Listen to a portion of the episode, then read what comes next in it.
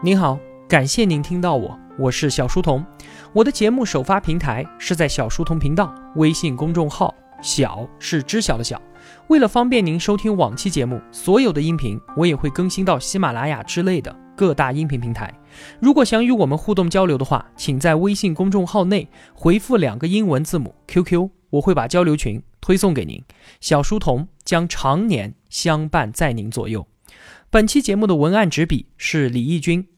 在解读《查理芒格传》的上一期节目当中啊，我们介绍了巴菲特和查理芒格首个合作项目蓝筹印花公司的成功。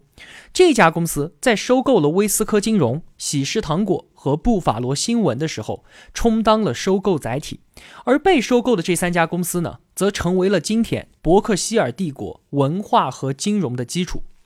上期节目我们已经说了威斯科金融的收购案，那么从今天的节目当中，您将体会到为什么巴菲特会说，如果没有查理芒格，我不过就是一只投资界的大猩猩，那可比现在要穷得多。芒格对于投资有一句训导金句，他说啊，股价公道的伟大企业比股价超低的普通企业要好。我再重复一遍。股价公道的伟大企业，比股价超低的普通企业要好。在上期节目中，我们就提到，巴菲特他深受导师本杰明·格雷厄姆“烟屁股”投资理论的影响。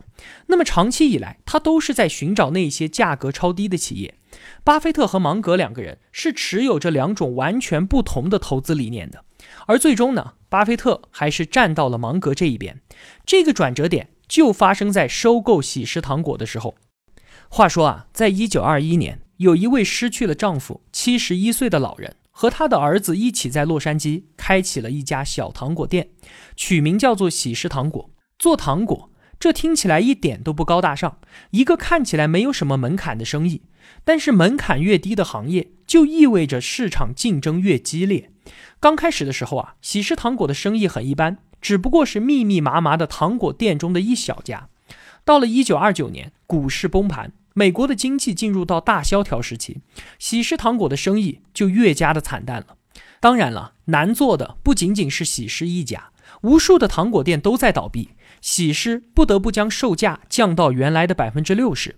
由于说服了房东，降低了租金，喜诗糖果才得以挺过这一段艰难的时光。后来呢？随着经济状况的转好，喜事糖果将业务扩展到了旧金山。再接下来就是美国被卷入了第二次世界大战，物资紧张，糖作为必要的物资开始定量供应，结果就是供不应求，糖厂都没有足够的原材料进行生产了。现在啊，在喜事糖果面前就有两个选择：第一个，我改变配方，以次充好，保证产量。第二个呢，就是维持原来的配方，保持口感，但这就意味着产量就没有那么多了。而庆幸的是呢，当时他们选择了第二种，在物资短缺的时候，他们还是选择了生产高质量的糖果。直到今天啊，喜事糖果的座右铭一直都是永远不为利润而牺牲配方和服务质量。顾客们开始在喜事糖果的店门口排起了长队，购买由于产量有限而不得已限量发售的糖果。一旦当天的供应完，无论几点钟，店铺就要关门。这在我们今天看来啊，不就是饥饿营销吗？生意变得十分的红火。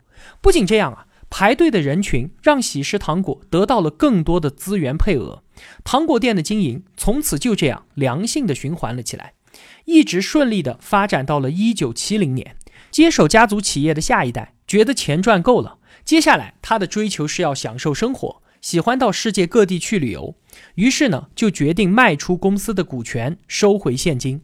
像这样经营状况良好的企业，卖价自然是不会低的，吓退了好多家有意向的买家。巴菲特得到了喜事糖果出售的消息，看了糖果店的数据之后，心中就给出了一个收购价格，但是喜事的报价是三千万美金。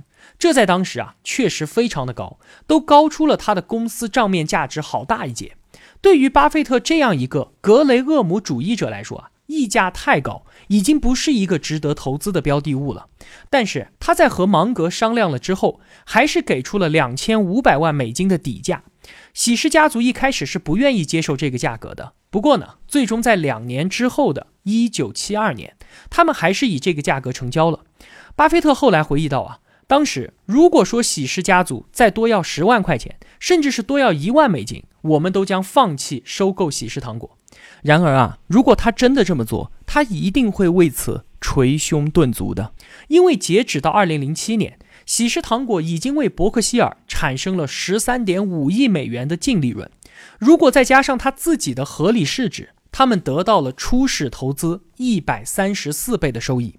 而最大的红利还不仅仅局限于此，还记得我们刚才所说的关于芒格投资的训导金句吗？股价公道的伟大企业比股价超低的普通企业要好。对的。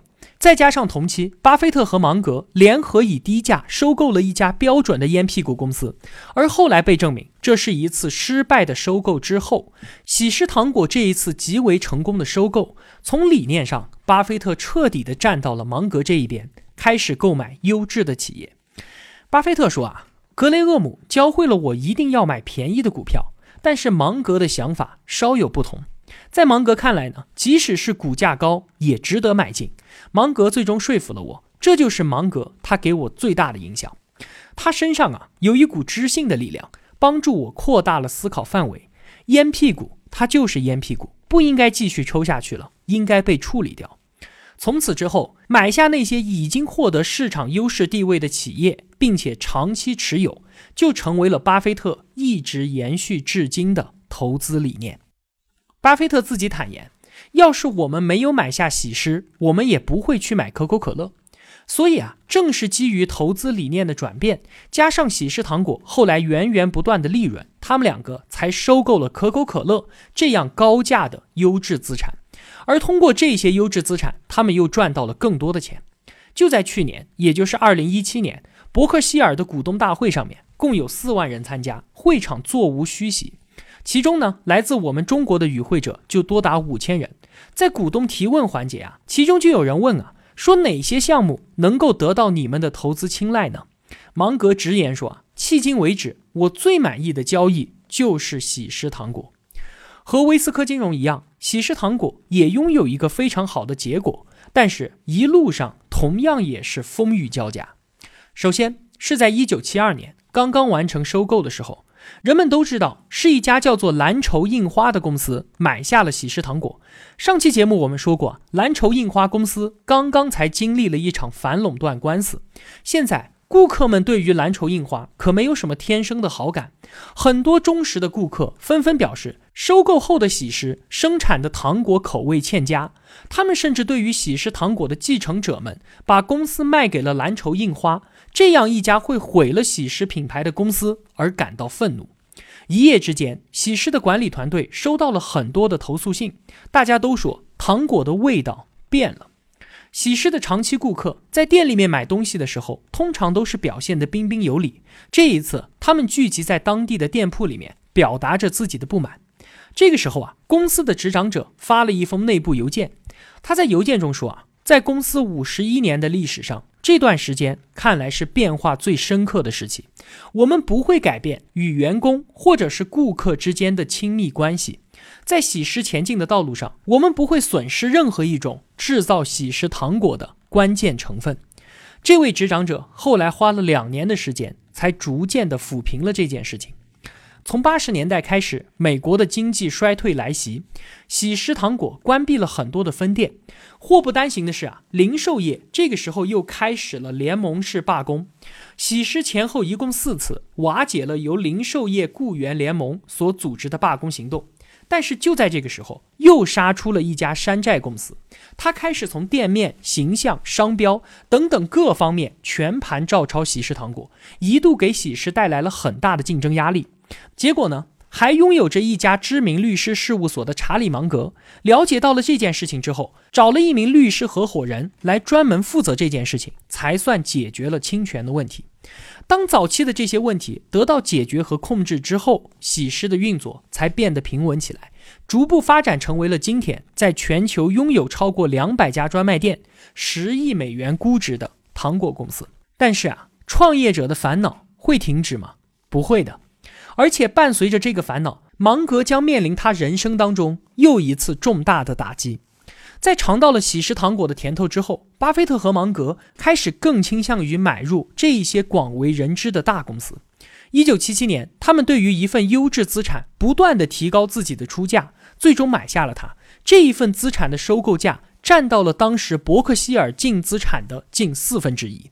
这一份资产就是布法罗新闻集团。布法罗晚报是布法罗新闻集团的核心业务，在纽约，它拥有稳定的读者群。它的主要竞争对手啊，是一份历史悠久的报纸。马克·吐温曾经就在这一家对手的公司里面担任过编辑。他们之间的竞争非常的激烈。当时啊，布法罗晚报是不发行周日特刊的，所以说，虽然布法罗晚报是对手销量的四倍，但是利润丰厚的周日特刊还是让对手一直都活得很好。芒格和巴菲特知道啊，长期看来，只有一份报纸能够在布法罗地区活下去。这也就意味着啊，他们花重金所购买的这一份资产，要么就要让他一家独大，要么就将消失。很明显的，布法罗晚报需要推出一份周日特刊，而且这个需求非常的迫切。所以啊，当他们买入布法罗新闻集团之后，就开始发行了这个周日特刊。对于老读者免费赠送，对于新读者呢，售价只是对手售价的六折，并且将报纸更名为布法罗新闻。这一次针对老读者的特别优惠以及大量的广告宣传，引起了对手极大的恐慌。竞争对手对布法罗新闻发起了一场反垄断诉讼。对，是的，又是诉讼。你会发现啊，自查理芒格脱离律师生涯之后，与其说他从来就没有放弃过律师这个角色，倒不如说老天爷一直都让他无法逃离无休止的官司。不管是威斯科金融，还是喜事糖果，或者是现在的布法罗新闻，都逃脱不掉要和别人打官司的宿命。那对于这一次诉讼呢？法院认为情况属实，于是就下发了强制令，要将布法罗新闻的周日特刊扼杀在摇篮里。芒格早就预料到，他们推出的周日特刊势必会引起一场老派报纸间的斗争，他决心要将这场官司打到底。但是在冗长的法律和商业才知期里面，芒格患上了严重的急性白内障，他一点点的失去了视力。大家都能够体会眼盲对于一个人来说是多么巨大的打击和恐慌。芒格当时一直挣扎在可能双目失明的边缘。后来啊，他认定只有一件事情比失去一只眼睛还要糟糕，那就是这只眼睛不仅看不见，而且还会剧烈的疼痛。结果呢，芒格接受了手术，摘除了左眼。装上了一个玻璃球。正当左眼经历这一切的时候，白内障正在悄悄地侵袭他的右眼。但是芒格表现的竟然非常的克制。巴菲特很惊奇，芒格都没有对自己的遭遇提出过任何的抱怨。芒格的孩子后来对此事回忆道：“啊，我有一个电影明星一样的父亲。我只是想让人们知道，他并不是一直都戴着厚厚的眼镜的，只是在手术之后才发生了这样的事。”说到这个话题啊，我们暂时把时针拨到二零一零年。这一年，和芒格相濡以沫三十年的妻子去世了。同一年，一次意外事故又致使芒格仅存的右眼丧失了百分之九十的视力，几乎使他一度双目失明。那对于一个视读书思考胜于生命的人来说，这个打击实在是太大了。但是芒格从来都不怨天尤人，也不消极放弃，在平静中积极地寻找着应对的方法。无论是在顺境还是在逆境当中，都保持了客观积极的心态。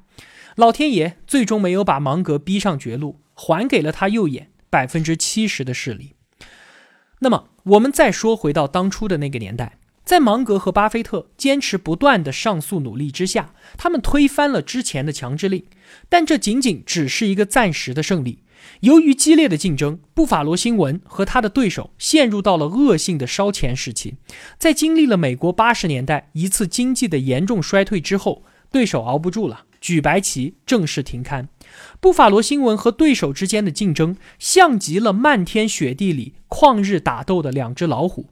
最终的结局，对手虽然挂掉了，但是胜利的那一只也背负了烧钱时期巨大的亏损赤字，在恶劣的经济寒冬当中，拖着伤痕累累的躯体缓缓的前行。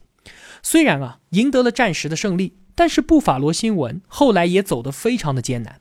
一方面呢，由于经济衰退，当时的布法罗地区失去了将近四分之一的制造业职位，全地区失业率高达百分之十五，一家又一家的零售商店关门，这导致了企业广告需求的急速下降。另一方面呢，电视和其他的新媒体的崛起，也在不断的蚕食着纸媒的市场份额。但是啊。布法罗新闻毕竟成为了布法罗地区最后仅存的一份都市日报。那随着经济的回暖，布法罗新闻名列全美报纸五十强。后来啊，据说是美国最赚钱的报纸。说到这里啊，由蓝筹印花所充当载体的三大收购案——威斯科金融、喜事糖果和布法罗新闻，已经和同学们详细的介绍完了。查理芒格和巴菲特的金融帝国也已经初见雏形。无论是芒格他自己，还是他的公司，在前进的道路上啊，困难和灾难从来就没有停止过。这也正如我们每个人的人生一样，在人生的各个阶段，我们都会面临不同的困难和全新的痛苦。物质生活越充裕的人，甚至就等于要承受越多的烦恼。世界会给你暴风雨，也会给你晴天。没有哪种人生能够活得轻而易举。看似毫不费劲的背后，很有可能别人。正在含着眼泪努力。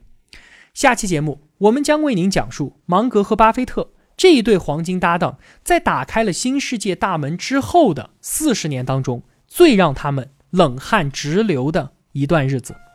好了，今天的节目就是这样了。如果我的付出对您有帮助的话，也希望您愿意帮助我。一个人能够走多远，关键在于与谁同行。我用跨越山海的一路相伴。希望得到您用金钱的称赞。我是小书童，我在小书童频道与您不见不散。